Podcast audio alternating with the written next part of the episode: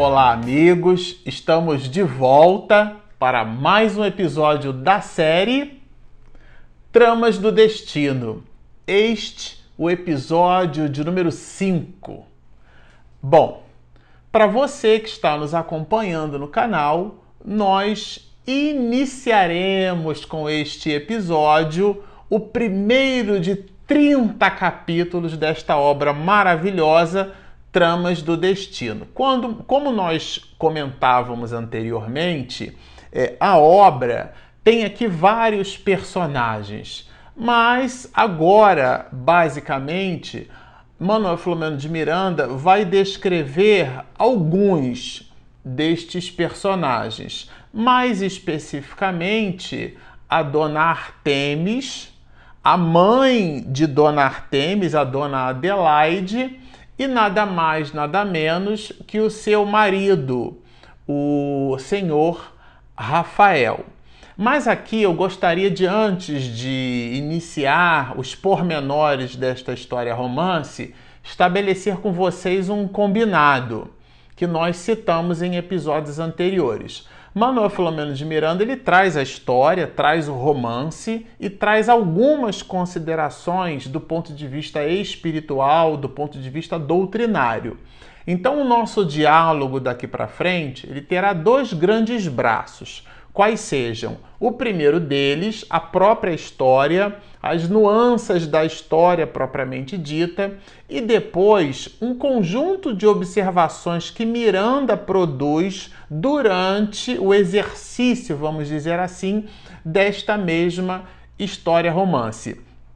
Bom, o personagem é, principal dessa história, que é a dona Artemis, ele já inaugura o capítulo primeiro, né, falando, chamando aqui o, o título Infortúnio Doméstico, que é uma espécie de adversidade, de, de contrariedade, de contratempo, de problemas no lar. Então, o capítulo primeiro vai trabalhar esses aspectos e que problemas são esses, a gente já vai estudar juntos. Mas aqui alguma curiosidade, né? O nome da, desse personagem, que é o personagem pivô, vamos dizer assim, né? o personagem central, várias coisas gravitam, vários acontecimentos dessa história gravitam em torno dela. Ela tem um nome completo aqui que Miranda colocou. Miranda é muito criativo para nomes. Ele mesmo vai dizer que os nomes são obviamente modificados, suprimidos,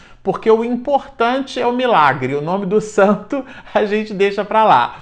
É, mas brincadeiras à parte, o objetivo aqui não é a gente estabelecer é, mecanismos de entender que pessoas foram essas, saber quais são as famílias. Então, Miranda faz, obviamente, né, preservando os aspectos principais da, do drama, neste caso aqui da trama, da trama familiar, Trama essa que promove toda uma modificação dos destinos desses personagens na família, daí inclusive o título, né? Tramas do Destino. Aliás, no episódio passado a gente estudou isso juntos. Manuel Filomeno de Miranda estabelece que em alguns muitos casos muitos espíritos reencarnam sob a bênção é, de muitos companheiros já numa condição espiritual superior e eles assistem é, esses irmãos, aqueles de nós que, pelos mecanismos, pelos impositivos da lei,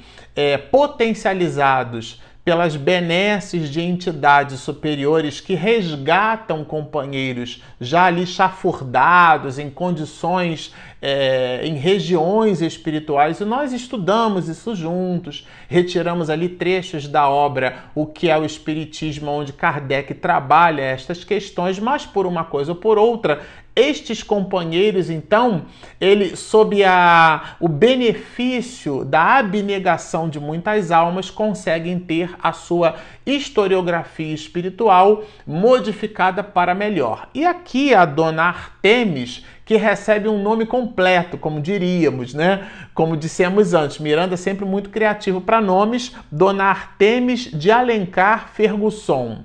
É, eu achei super curioso. Aqui vai uma vamos dizer assim, uma certa, algumas curiosidades sobre esse nome. O primeiro deles é que, com algumas variações de pronúncia, né? É, tanto Artemis como Artemis. Bom, o, o, primeiro fato curioso e interessante em cima do nome deste personagem principal, que é a, a, a Artemis, é, é, é, importante que a gente diga que esse nome, ele, ele agora a NASA, ele está utilizando esse nome, o projeto Artemis, né? É, para quem gosta aí de mitologia grega, na verdade, Artemis, ou Artemis, para quem gosta de pronunciar dessa ou daquela forma, é, é, o nome que vem do grego, representa um, um personagem, uma, uma deusa na mitologia grega e ela é irmã de Apolo. E a NASA resolveu colocar esse nome em homenagem justamente à primeira mulher numa expedição de 2024 que estará na Lua. Como em 1969 foi a data em que o homem pisou na Lua, pela primeira vez naqueles mecanismos entre a, a, a, antiga União Soviética, a Rússia e os Estados Unidos para estarem primeiro, aquela, aquela corrida espacial, como era chamada antigamente, agora a corrida espacial volta. Mas neste momento, no século XXI, o objetivo da NASA é ter uma astronauta mulher. Eu achei isso muito curioso porque Miranda escolhe esse nome e a NASA também escolheu esse nome, mas com uma distância muito grande, porque o livro vai assinado por Miranda na década de 70 do século passado e o nome foi escolhido pela NASA recentemente, mas dando aí uma certa uma certa confluência, porque fazendo, enaltecendo a figura da mulher né, nesse aspecto. E uma coisa interessante, uma curiosidade em relação ao sobrenome que Miranda resolve colocar, né, Ferguson. É, de novo, a mulher, porque este sobrenome ele está associado a uma família muito importante nos Estados Unidos, mais especificamente a uma mulher, o nome dela chama-se Miriam, né? Miriam Ferguson, Miriam, Miriam Wallace.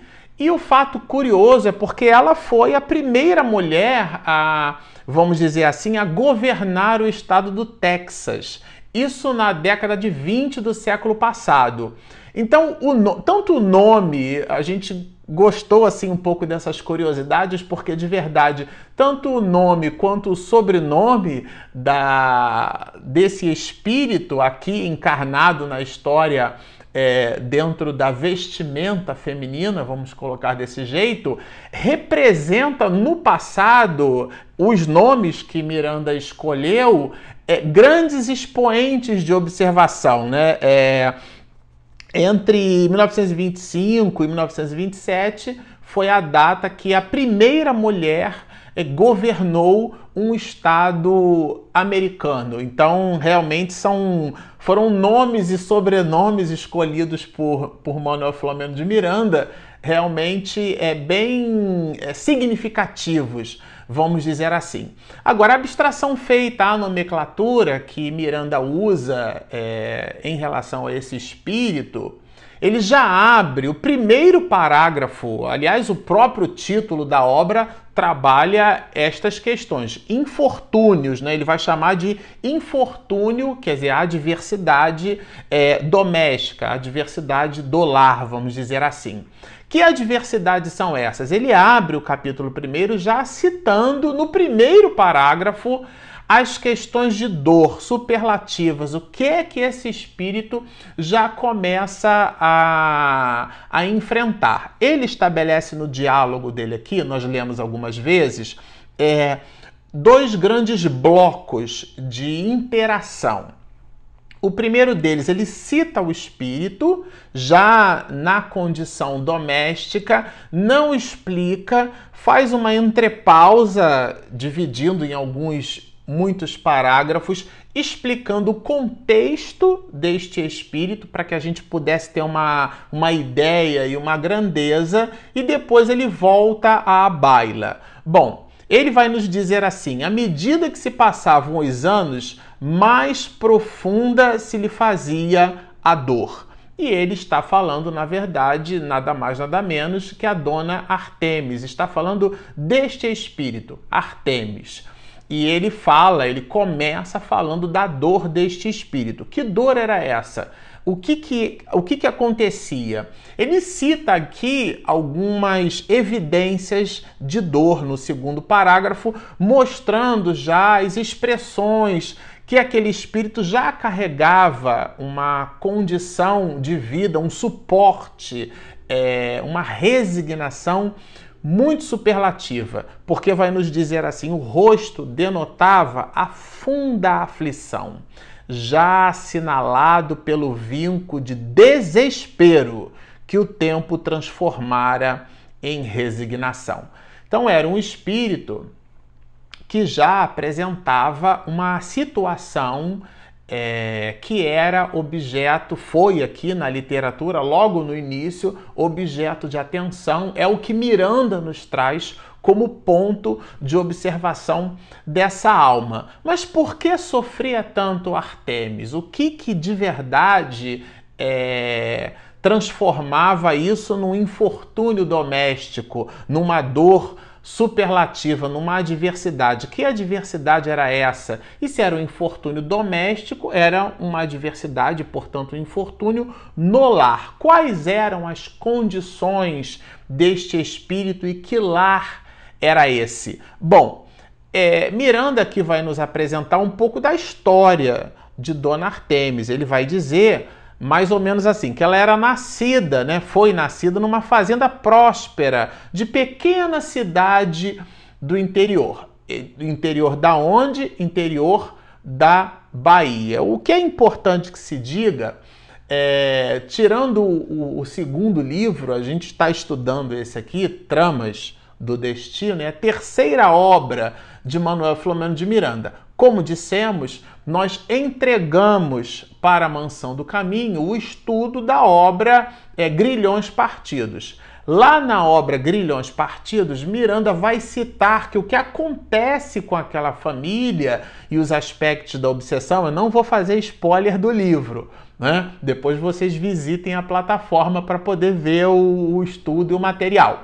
É, Lá ele cita o Rio de Janeiro. No primeiro livro, ele cita a Bahia. E aqui nesse terceiro livro, ele cita de novo e igualmente a Bahia. É importante relembrar que Manuel Flomeno Batista de Miranda, ele viveu a sua última encarnação foi na Bahia, no estado da Bahia. Ele, inclusive, junto com José Petitinga, ajudam os dois a alavancar todo o movimento espírita no estado.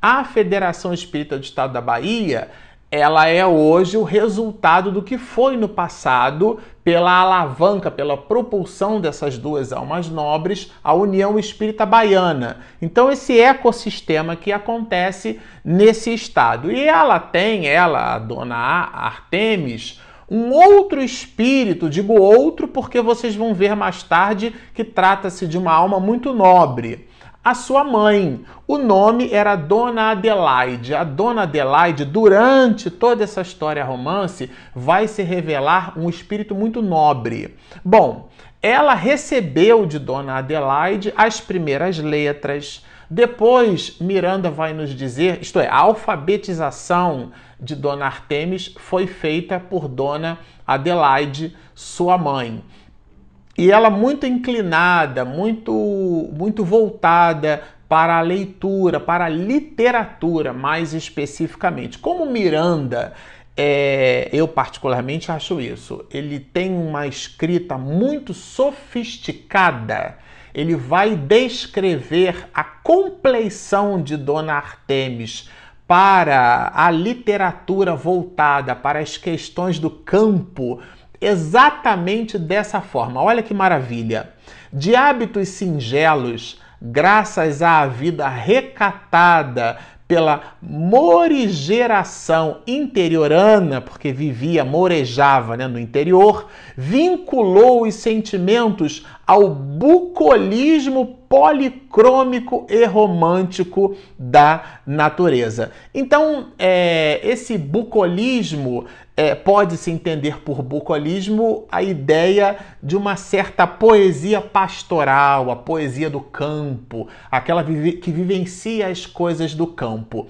E, e esse espírito, a dona Artemis, depois de ter bebido da da educação nas primeiras letras, depois de ter sido alfabetizada, conquista o hábito da leitura nesse viés. Bom, ela conhece um outro personagem que personagem é esse? É agora o terceiro e único, porque cita o pai, mas não cita o nome, né? O pai de Dona Artemis. Mas o personagem que vai citado aqui nessa obra é fazendo uma retrospectiva Miranda é o seu futuro marido.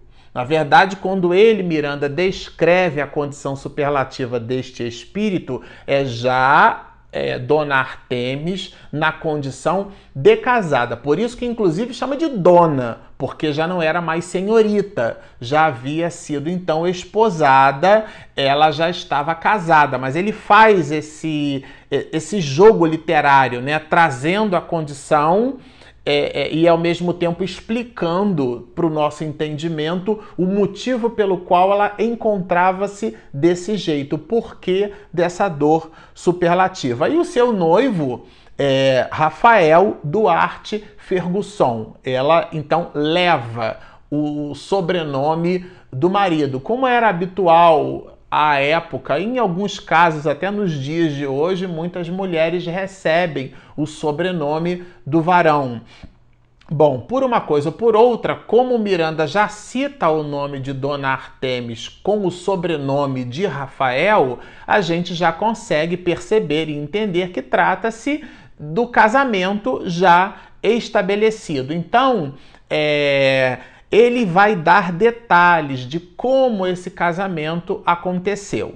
Vai nos dizer Miranda que a primeira vez que eles se encontraram, que Rafael encontra Dona Artemis, é, não despertou nele grandes é, interesses. Ele, inclusive, aqui vai, Miranda vai inclusive que descrever um pouco das características físicas dos dois. E ele é bem singelo, Miranda, é, nesse aspecto. Em relação a, a Artemis, é, ele vai dizer mais ou menos assim: que ela era bem dotada de corpo, de mente e de alma, não se sentia abrasar pelos desequilíbrios da emotividade em desdobramento na quadra juvenil. Ou seja, era uma mulher muito embora bela, dá para perceber aqui pela literatura de Miranda, era alguém autocontida, vamos dizer assim, esse abrasamento, esse esfogueamento, essa, essa compleição por buscar a figura masculina dentro desse processo de completude era, é, como vai dizer ele aqui, né? É, era, era, era retido, autocontido pela condição, pela compleição, pela característica deste mesmo espírito. E ele vai citar um pouco das características de Rafael, que aí então será o seu futuro esposo. Eles casam-se quando ela, Artemis, completa 18 anos de idade. Bom, mas até lá eles, eles namoram por um ano e encontram-se algumas vezes e, e isso trocam é, cartas. Inclusive, Miranda cita aqui que os mecanismos de entrosamento entre os dois não, é, não, não foram os mecanismos utilizados é, nos dias atuais. Mas isso a gente já vai comentar. Eu gostaria de destacar um pouquinho das características de Rafael, assim como destacamos as de Artemis. Ele vai dizer que Rafael procedia de um clã respeitável e era um moço bem dotado.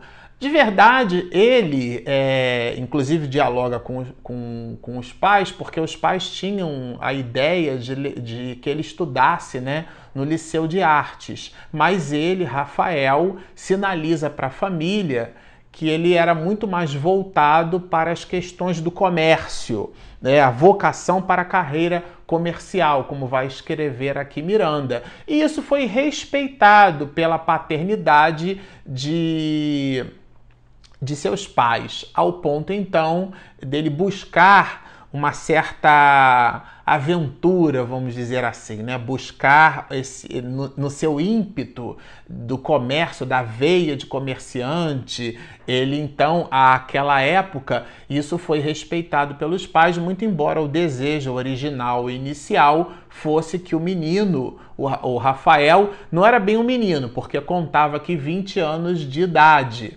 né? Para, em alguns casos, em algumas pessoas, eu não sei a, a, sua idade que está nos assistindo, mas eu me recordo do nosso querido professor Jorge Andréia chamando o César Reis, o nosso presidente do ICEB, né? É, com mais de sete décadas de vida, o Jorge André chamando o César Reis de garoto. então, a depender do, da, da idade, da sua idade cronológica, não a do espírito, porque nós somos milenares, você imaginará que 20 anos de idade é um bebê. Mas àquela época, para o costume daquela época, Artemis casou-se com 18 anos completos, né? Aquilo representava realmente a idade de um varão. E eles se encontraram, como eu disse algumas vezes, né? O, o, o Rafael buscando o comércio, buscando a sua, a sua compleição para as atividades comerciais, ele então acaba depois conhecendo a senhorita à época, né, senhorita Artemis, ele pela segunda vez percebe os pendores da moça. Quando eu digo pendores, era uma expressão que minha avó utilizava muito, né? Mas eu vou traduzir. É a compleição, a, as características espirituais, até porque tratava-se de um espírito muito singelo. Bom, e Rafael percebe isso, aquele certo aroma de, de grandeza espiritual que estava escondido num corpo físico de uma jovem é, de 18 anos de idade. Bom, mas o entrelaçamento dos dois, o que, que efetivamente acontece na, no encontro, na união, e o porquê que essa união começa a se transformar no infortúnio, que é o título deste capítulo, nós estudaremos juntos num próximo episódio. Bom, por enquanto fiquem conosco, vocês observam que trata-se de um romance delicioso, ele será cheio de nuances, cheio de observações. À medida que o tempo vai passando, a gente vai, é, Miranda vai trazendo novos personagens, a gente vai repetindo os nomes quase que exaustivamente, como fizemos no livro Nos Bastidores da Obsessão, porque a trama chega a um determinado momento que ela se mostra muito complexa pela quantidade de interações entre personagens e cada um com as suas características. Mas por uma coisa ou por outra, fica o convite para que você permaneça conosco. Se você ainda não baixou o nosso aplicativo, é o nosso aplicativo. Nós temos um app disponível gratuitamente na Google Play e na Apple Store. Você baixa lá na pesquisa, você coloca assim: Espiritismo e Mediunidade baixa o nosso app com aquele símbolo do Mzinho e pronto, você nos acompanhará em áudio e vídeo. E se você está nos assistindo em vídeo e você ainda não assinou o nosso canal, por favor, prestigie-nos assinando o nosso canal e clicando no sininho. Porque depois que a minha esposa Regina Mercadante fizer aquela edição caprichadíssima, você receberá a notificação e acompanhará de primeiro. Portanto, baixem o nosso app, inscrevam-se no nosso canal, sigam-nos e muita paz!